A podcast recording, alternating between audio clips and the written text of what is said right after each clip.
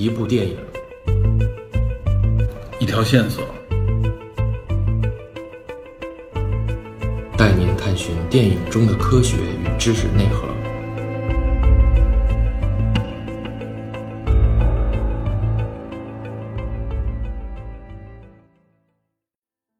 Hello，大家好，欢迎收听本期的电影侦探，我是 Peter。上期我们聊《前客》这部电影，个人认为石之予和导演是将女性的堕胎权这个话题隐藏在了弃婴、孤儿、社会领养与救助这个话题之后的，从而我们也就谈到了有关堕胎权的这个争议的根源，也是亲生命派与亲选择派一个矛盾的起点，也就是具体到哪个时间点才标志着一个拥有权利的生命正式诞生，从受精卵的形成到临盆分娩。自我意识和人格到底是什么时候形成的？那么相匹配的这个生命权应该从何时算起？下面我们就带着这个问题，了解一下孕育生命的这个孕期，来看一看我们每个人降世前的那段时间到底发生了什么。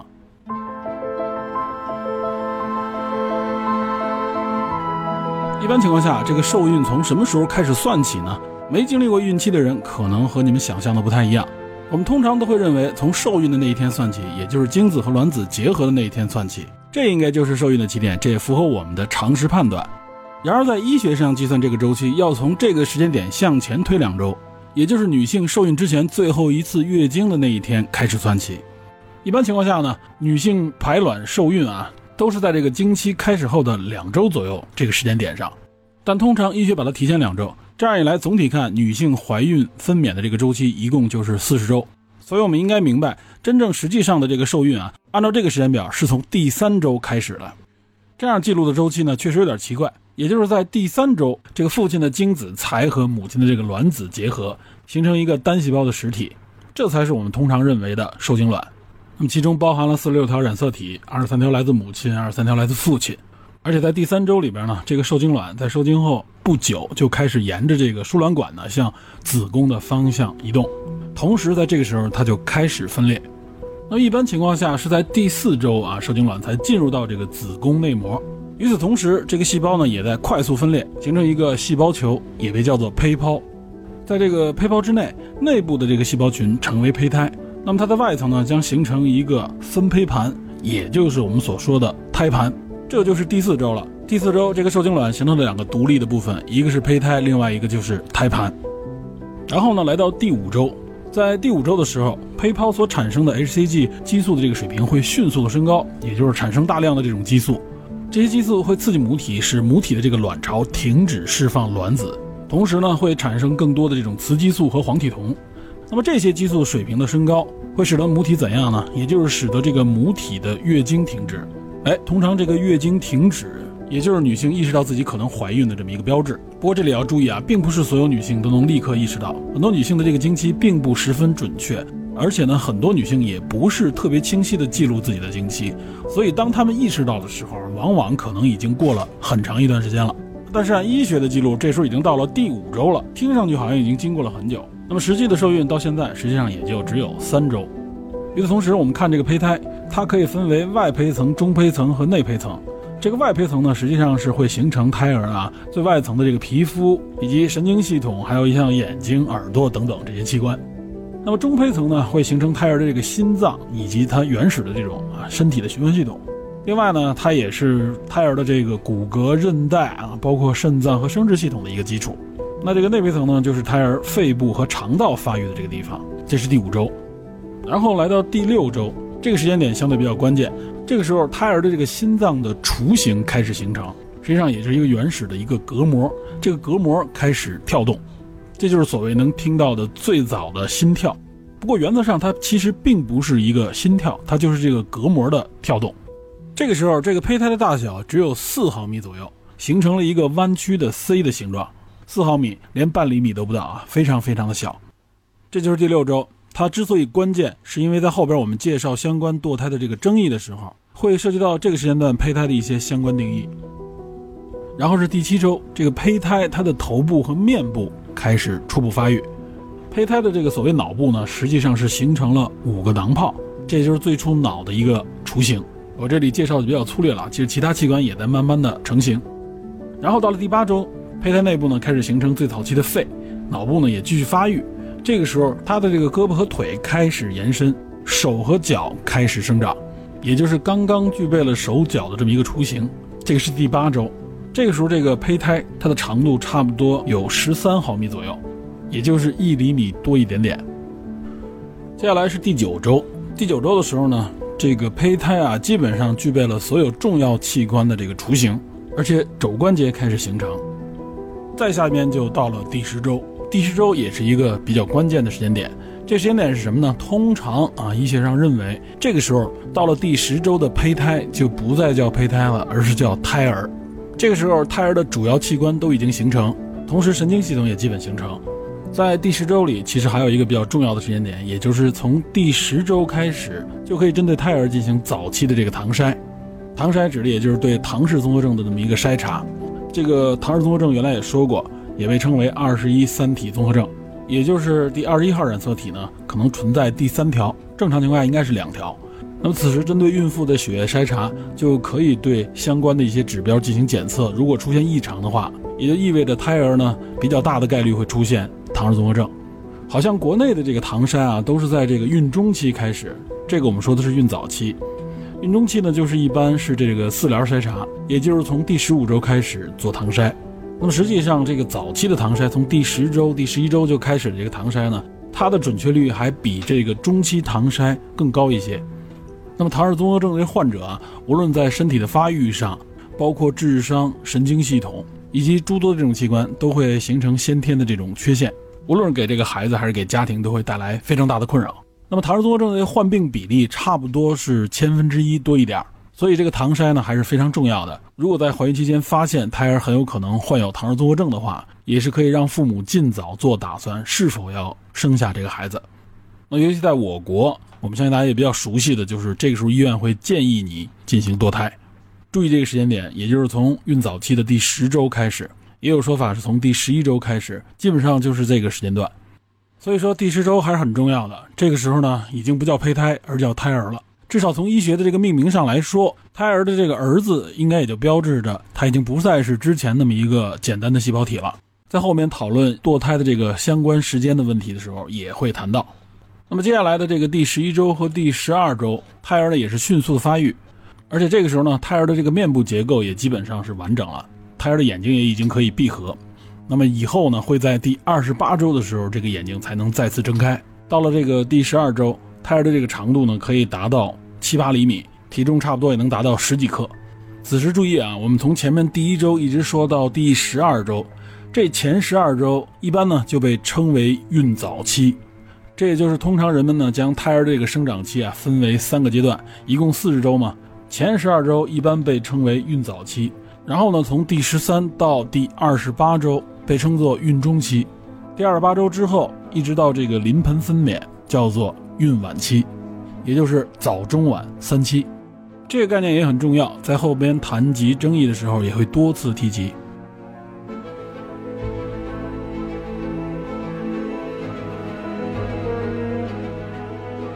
在孕中期里边也有很多重要的时间点，比如第十三周的时候，胎儿就已经开始能够运动了。开始活动，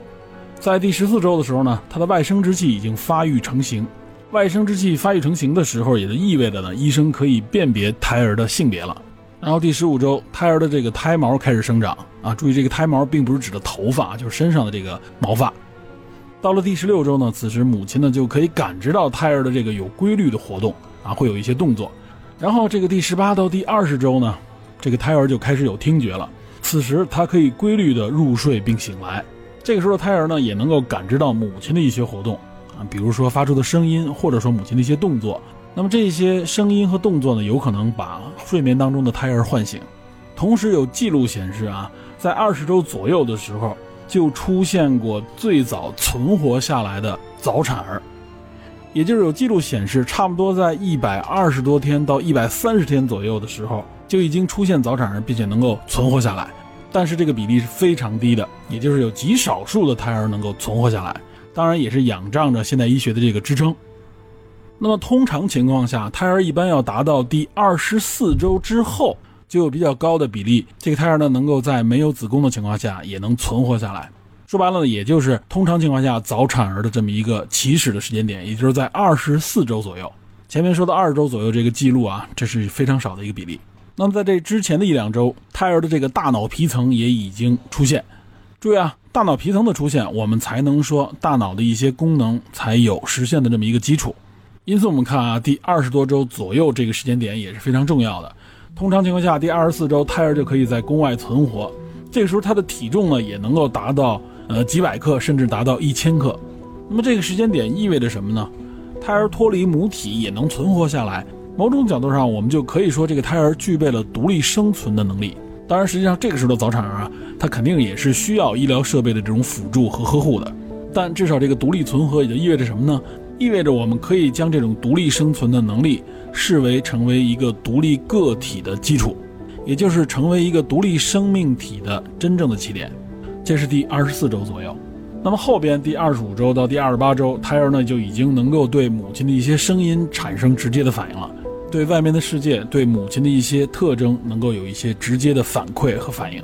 这其实也是反映出来，胎儿在这个时间段之内，他的脑部是在迅速的发育和发展的，因为感知能力在提升嘛。而且到第二十八周，前面我们也提到了，到第二十八周的时候，这个眼睛就可以再次睁开，也就是胎儿的这个眼睑已经可以实现这种开闭，可以眨眼了。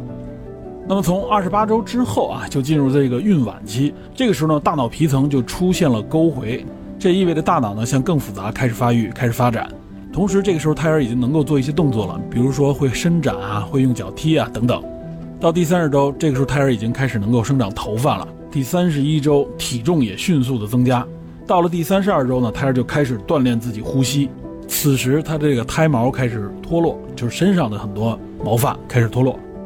到了第三十三周的时候，这时候眼睛也已经发育到一定程度了，胎儿能够感受到光。那么再往后就是各种器官啊、各种功能啊不断的完善发育。通常情况下，达到第三十八九周的时候，我们就可以称这个胎儿是足月了。这个时候呢，就是准备临盆分娩。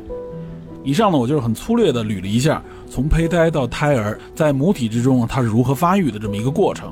这期间呢，分成三个大的时间段：孕早、孕中、孕晚期。然后呢，还有很多关键的一些时间点。那么这些时间段和时间点，实际上就是我们定义生命、定义它发育的一个重要的依据。有了这些具体的时间段和时间点的认知之后，那我们再看美国它针对这个堕胎权的一些讨论和争议的时候，我们就知道这些争议的契机，以及包括一些相关定义的契机，它背后是有着怎样的一个时间依据。那么同时，我们也就对具体的各种各样的争议的焦点有了更加客观的一个判断基础。其中比较典型也比较重要的争议焦点，就呈现在与堕胎相关的司法审判当中。我们都知道，美国呢是以判例法作为司法审判的原则。那么，通过这些判例，我们也能更好的去了解争议的焦点以及争议的历史。那接下来呢，我就要给大家介绍一下关键的判例，结合我们前面介绍的这个从胚胎到胎儿在母体的这个整个孕育过程，以方便我们进一步看清这个问题，并做出自己的判断。那么首先，我们就要提一下，大家最近一直在说，差不多五十年前的这个重要判例，也就是这个一九七三年的判决——罗素韦德案 （Roe v. Wade）。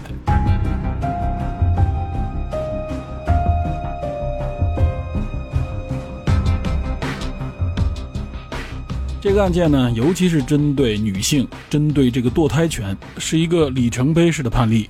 大家注意这个断句啊，是罗素韦德案，不是罗素韦德案。因为有时候大家听到这个名字的时候，如果不知道断句的时候，以为这个罗素是一个名字呢啊，实际上是罗素韦德案。这个案件的判决啊，是在一九七三年的一月二十二号，美国的最高法院以七票对两票，因为美国最高法院有九位大法官嘛，一个首席加八个大法官，他们呢通过投票的方式，做出了有利于原告，也就是在案件当中被称作简罗的这位女士的判决。那这个简罗呢，并不是这个女性的本名，这个女性的本名叫做诺玛麦考维。在这个案件当中，为了保护她的隐私，给她用的是一个化名，就是 Jane Roe 简罗。那诉的这个韦德是谁呢？他实际上是这个德州达拉斯的这个地方检察官。那这个诉讼是怎么形成的呢？其实还不是这个诺玛麦考维直接他发起的诉讼，这个诉讼本身的形成还有一点曲折。首先呢，这个诺曼麦考维啊，她是怀的第三胎，在一九六九年，这个时候她本人才二十一岁，其实也是一个众人眼中的这么一个问题少女。她呢，本意是不想要这个第三胎孩子，据他自己回忆呢，他当时是找到诊所想去堕胎，结果发现这个堕胎的诊所已经关闭了，因为达拉斯当地对堕胎的这个管理非常的严格。结果医生呢就给他推荐给一个律师，他本人本意呢只是想堕胎，并不想找律师，但还是接受了这个医生的这个建议，找到了这个律师。这个律师呢将他转给另外两名律师，两名女性啊，这两个女性一个叫琳达·咖啡，另外一个叫萨拉·威丁顿。这两名律师呢，实际上正在针对当地这个堕胎政策啊，想发起这种公益的诉讼。他们正在寻找合适的这个夫妇，因为这个起诉的形成啊，最好是有这个堕胎当事人，他的这种堕胎诉求遭到了禁止，才好针对当地政府进行起诉，也就是针对当地这个检察官亨利·维德。麦考维呢就同意了让这两个律师来代理这个案件，但实际上这个案件最终打到最高法院已经是三年之后了。那么其实麦考维的这个孩子呢，也没有真正的去堕胎。他在第二年，也就是七零年的夏天，这孩子就出生了。这孩子一出生，他就将这个孩子送给别人收养，自己呢并没有真正去抚养这个孩子。起初他实际上就没想要这个孩子，而且呢他也没有这个抚养能力。另外，据说呢，他实际上找到这两个律师的时候，他认为这个诉讼呢就应该可以很快的完成，他就具备这个堕胎权。然后他就开始酗酒，并且呢吸食一些违禁药品。但没想到的是，这个诉讼时间这么长。当然，之所以诉讼长，并不是说一开始就诉到最高法院，而是在第五巡回上诉法院就做出了有利于麦考维的判决，也就是有利于女性获得堕胎权。但是上诉法院呢，却拒绝发出针对当地禁止堕胎的这个相关法令的禁令，因为没有禁令的话，所以这个堕胎仍然是受到了禁止。这个时候呢，已经来到夏天，麦考维呢也是临盆，因此他也不得不生下这个孩子。另外，这个诉讼呢，双方都是要上诉的。一方面是没有真正让女性获得堕胎权，另外一方面呢，当地的检察官肯定也是需要撤回这个判决，也就是希望呢最高法院做出有利于禁止堕胎的这个判决。当初呢，这两位女律师琳达和萨拉，她们本的是根据宪法第九修正案维护这个女性的隐私权为基础，对达拉斯当地的这个司法机关进行起诉。这个第九修正案说的是什么呢？第九修正案说的是啊，宪法当中列举了一些公民获得的某些权利，但这呢并不能解释为否定或者贬低公民保留的其他权利。这条什么意思呢？实际上就是说，虽然宪法里边可能没有明文去写公民拥有的某些权利，因为要写的话太多了，尤其是随着时代的发展啊，很多权利可能是当时的法律或者当时的社会观念并不能够完全涵盖的。因此呢，也就是说，避免什么情况？也就是说，因为我这个法律里没写，你就认为这个。公民不具备这种权利的理由是不成立的，因此呢，其实后来的美国也是很多著名的一些权利法案，也都是根据第九修正案作为他们的一个起诉的基础。只不过呢，在这次针对堕胎权的诉讼案当中啊，并没有明确的说要保护堕胎权，而是以隐私权的这么一个角度，也就是呢，堕胎与否，这是当事人也就是孕妇自己的一个隐私的权利。你作为当地的这个司法执法机构，你是无权去过问和审查的，因为当地禁止堕胎的这些法律呢，实际上是针对这些可能要去堕胎的孕妇，去医院呢去调查。如果发现有孕妇想要去堕胎，他们就会进行干涉。这里的律师认为你是干涉了公民的隐私权，也就是说你压根儿无权去过问，这是属于我自己的权利，是这样的一个由头。后来很多人认为呢，以第九修正案作为维护堕胎权，可能是更为恰当的。但上诉到最高法院的时候，这个以第九修正案作为基础的起诉呢，反而成了一个次要的依据。最高法院最终做出这个有利于堕胎的判决呢，其主要的这个理论依据实际上是这个宪法的第十四修正案。这个宪法第十四修正案就更有名，而且有更多的非常重要的审判都是以这个宪法第十四修正案作为基础的。甚至有人认为呢，宪法第十四修正案是美国的第二次制宪。这个第十四修正案是一八六八年颁布的，它呢实际上主要是为了解决南北战争之后有关这个奴隶身份啊，它的相关法律地位的这么一个问题。主要涉及的呢就是公民的权利和平等的这种法律保护。其中的条款明确的说明，说不得以任何理由拒绝给予任何人平等的这种法律保护。在当时这个语境下啊，其实主要针对的就是原来是奴隶的这些黑人。那么显然，这条法律呢是针对美国政府的，也就是针对无论是地方还是联邦的这些政府职员、政府职能，可以说就是对公的，并不是对私。那么在罗素韦德案当中啊，他引用的是第十四修正案当中的正当程序条款。这个正当程序条款指的是什么呢？指的也就是政府呢要以公正的这个法律来确保公民的生命、自由、财产安全，公民的这些基本权利是不能够受到政府侵害的。那这里其实呢是第五修正案里边的权利法案当中针对联邦政府的这些条款融入到了这第十四修正案当中，也就是第十四修正案啊，它主要将这种原来针对联邦政府的这个条款指向了州政府，也就是除了我要针对的是联邦政府，也要针对各州的政府，你都要必须保证这种公平公正的正当程序。那么应用到罗素韦德案当中，这个正当程序该如何解释呢？实际上就是说，他要维护女性在此时所拥有的这种平等的法律保护。也就是德州，你如果制定这种限制堕胎的法令的话啊，等于是违背了正当程序条款，这对女性、对孕妇显然是不公的，因为你并没有考虑孕妇在此时她拥有的这些合法权益。这个合法权益指的就是怀孕的女性在此时她有权利决定自己是否要堕胎。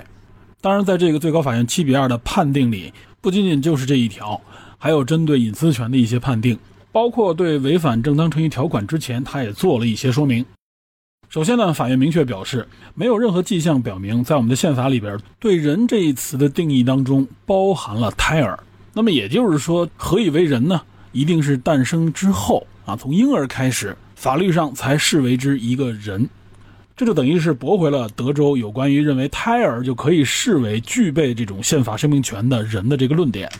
法院说呢，其实他们也看到了有关对生命这个定义具有很大的分歧，但是有关于生命到底是从什么时候开始这个难题，目前仅就医学啊，这就指的当时，无论是医学、神学、哲学各门相关的学科当中，专业人士都对此没有达成共识。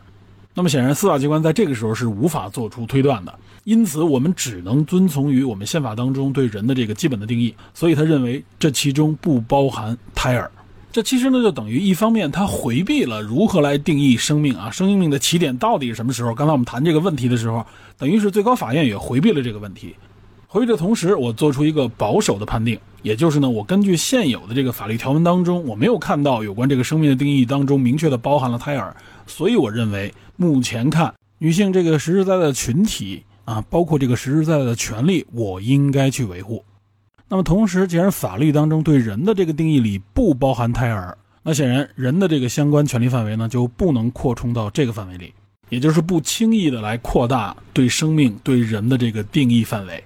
因此，在这个基础之上，所以端出了这个第十四修正案的正当程序条款，也就是你要确保孕妇拥有平等的权利。你当地不能通过设定法律啊来限定孕妇用的这个权利，所以说也就是当地德州你限定堕胎的这些法条违宪。但要注意的是，这并不是代表啊最高法院就彻底承认了，或者说认为美国宪法当中就确保了女性拥有绝对的这个堕胎权。他们在前面呢我们介绍的这个判定之下，还做了一个规定，这个规定是什么呢？也就是呢确立了一个三阶段的标准。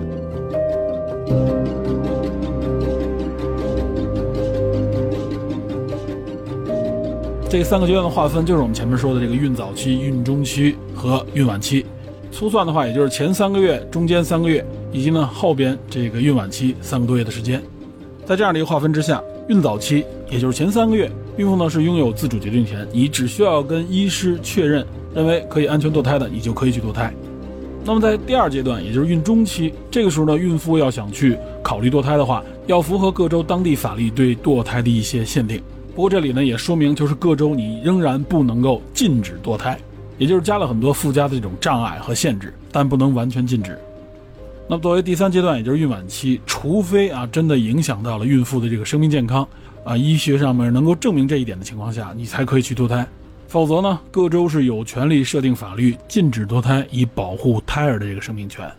注意，最高法院并没有禁止堕胎，而是说各州你有权利立法。你针对这个阶段禁止堕胎不违宪，当然仍然要注意那个例外啊，就是除非孕妇真的有生命健康的危险。最高法院这个规定啊，可以视作为针对前面承认女性有堕胎权的这么一个再平衡，因为必定所谓这个亲生命派的压力还是相当大的。但即使这样，这个判决呢也引发了当时巨大的争议，而且这个争议实际上一直是没有停歇，持续至今。比如这个七比二的投票之后啊，有两票是反对的。这两票呢，分别就是拜伦·怀特大法官和威廉·伦奎斯特大法官，他们也发表了自己的意见，比如说怀特法官呢，他就这样认为，说呢这一案件的判决实际上是回避了孕妇权益与未出生胎儿生命权之间啊还未理清的这个矛盾。然后等于是通过第十四修正案，凭空在宪法当中又创造出了一个原来在所有的法律文本当中并不存在的一个新的宪法权利，也就是这个堕胎权。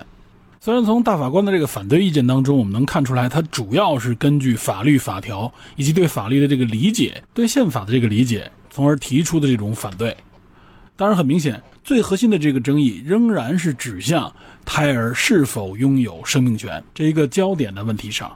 这也就是持续了将近半个世纪至今，亲生命派提出的一个重要的论点。也就是说，如果我们将胎儿的这个生命视作为一个真正的生命的话，他也就拥有了这个生命权，那么这个生命权就神圣不可侵犯了。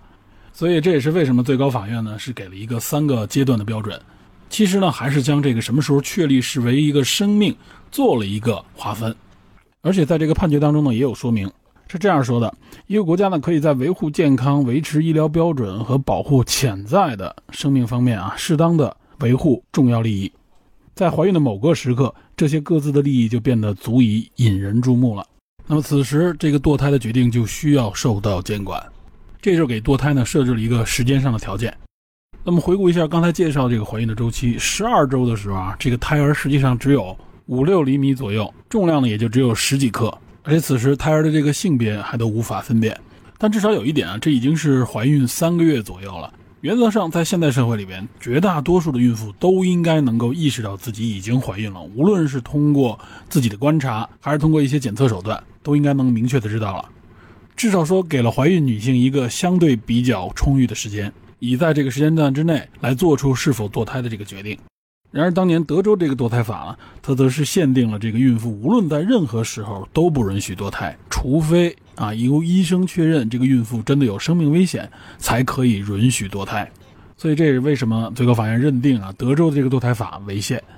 那么，德州这个堕胎法是一九六一年颁布的。其实，在美国啊，对堕胎这个限制的相关法令，直到十九世纪才出现。当然，并不是说因为之前的这个美国人民啊更开放，他们对女性的权利呢更注重保护。而是当时的医疗条件本身也不支持安全的人工堕胎。之所以在十九世纪才出现，也主要是因为随着这个现代医学的这个发展，有了这个人工流产的能力，也就是有了堕胎的这个能力的时候，这个时候人们就注意到啊，应该限制堕胎，因为主要实际上出于道德、出于传统观念、出于宗教的这个原因，再加之当时的医疗水平与堕胎技术仍然非常有限，所以如果实施堕胎，这个女性啊，也就是母亲，如果死亡的话，这就会视之为谋杀。从这点能看出来，也有出于安全的考虑。因此，直到二十世纪之初，美国的各州都有各自的禁止堕胎的法令。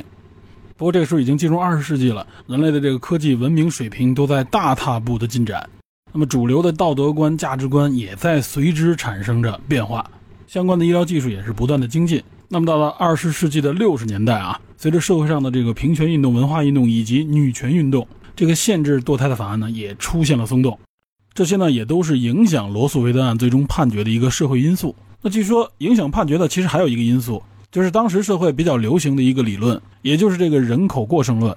我国当年制定这个计划生育政策，实际上也是基于这个理论。那么在这样的一个理论视角下，堕胎权显然会成为一个控制人口生育的手段。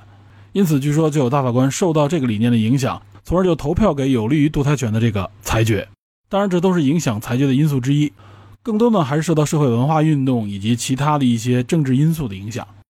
美国一些比较开放的州，比如说我们就说加州，加州曾经也有这个禁止堕胎的法案，但到了六十年代，加州推出了治疗性堕胎法，它主要实际上就是扩大了允许堕胎的范围。这个法令通过应该是在一九六七年。当时加州的州长是来自共和党的罗纳德·里根，啊，也就是后来的里根总统。他呢，当时可以说是非常不情愿地签署了这一项法令。很显然，里根是保守派，他也是亲生命派的。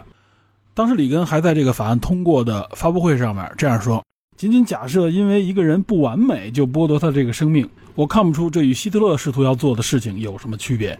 啊，这个话说的其实非常明确了。他认为，即使这个胎儿有缺陷，我们也不能够堕胎，不能剥夺他的这个生命权。这种亲生命的观点呢，一般都是保守派持有的。也就是强调这个时候即使是孕妇自己的权利，也要让位于他们认为这个还未出生的胎儿的生命权。不过这时候啊，加州显然已经允许堕胎了。这是一九六七年，那么美国中南部的那些保守州，他们显然都是亲生命派的。直到这个最高法院对罗素韦德案的这个判决，导致呢堕胎权就扩充到了美国的各州啊，因为堕胎权受到了美国最高法院的认可，女性的这个堕胎权相当于是得到了美国宪法的保护。那么有宪法的保护，这些保守派亲生命派的美国人就会认为堕胎权合理合法了吗？显然不会。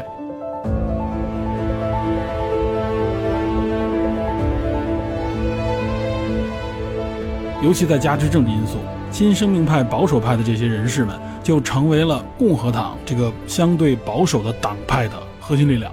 那么他们对这个堕胎权的拒绝，也就是对未出生的这个胎儿生命的保护的态度，也就越来越成为共和党的一个核心诉求。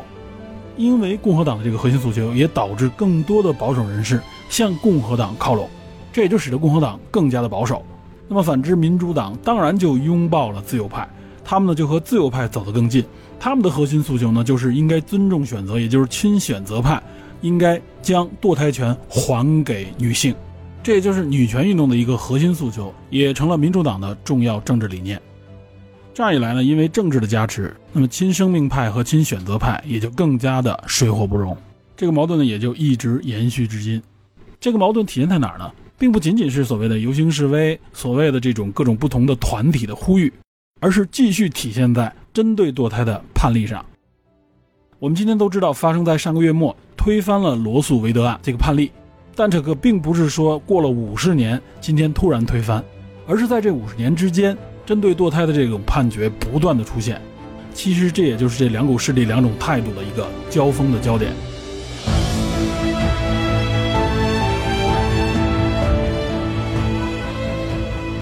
好，介绍完罗素维德案，我们先告一段落。在下期节目当中，我们会看到罗素维德案之后，其实还有着一连串的诉讼，体现出了有关堕胎权的巨大争议。这也表明，美国社会并不是像我们想象的那样，经过一个判例就彻底登上一个文明的台阶。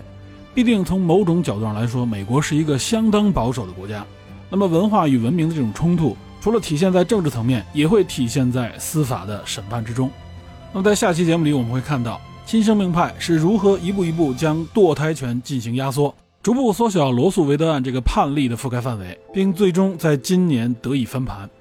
同时，我们可以体会到复杂的政治博弈是如何通过法律的框架得以推进和延续。因此，可以说推翻罗素韦德案并非是给美国女性的堕胎权宣判了死刑。所以说，争议仍未结束，维权也从不会止步。好，感谢您收听本期的电影侦探，请您持续锁定本节目，我们下期再见。